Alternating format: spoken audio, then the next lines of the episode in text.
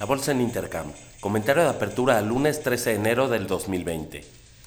En México, el dato de inversión fija bruta salió peor a lo esperado, ubicándose en menos 8.60% contra menos 8% esperado. Crédito Real buscará emitir deuda en Japón. Ya ha colocado bonos en francos suizos, euros, dólares y pesos.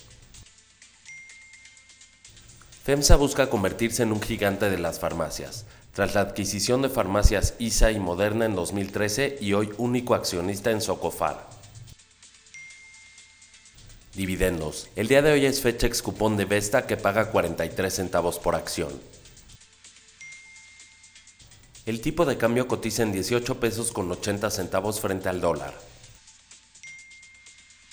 En Estados Unidos, los futuros están arriba 0.28%, impulsados por el optimismo en que Estados Unidos firmará la fase 1 del acuerdo comercial con China esta semana. A la una de la tarde conoceremos el estado del presupuesto mensual. Se estima en menos 15 mil millones de dólares.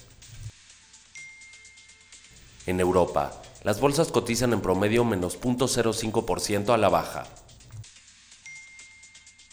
En Italia el dato de ventas al menudeo peor a lo esperado ubicándose en 0.90% contra 1.40% esperado.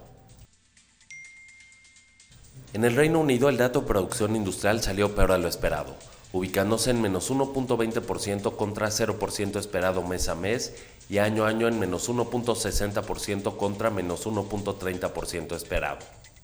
El dato de producción de manufactura también peor a lo esperado, ubicándose en menos 1.70% contra menos 0.20% mes a mes y año a año en menos 2% contra menos 1.60% esperado. En Grecia el dato de inflación año a año se ubicó en 0.80% desde 0.20% dato anterior.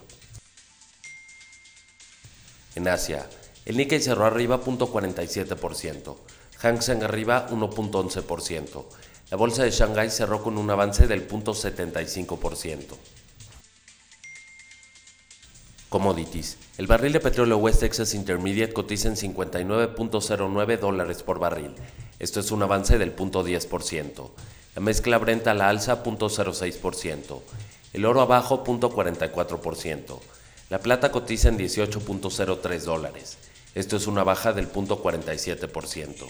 El cobre arriba 0.29%. Que tengan una excelente semana.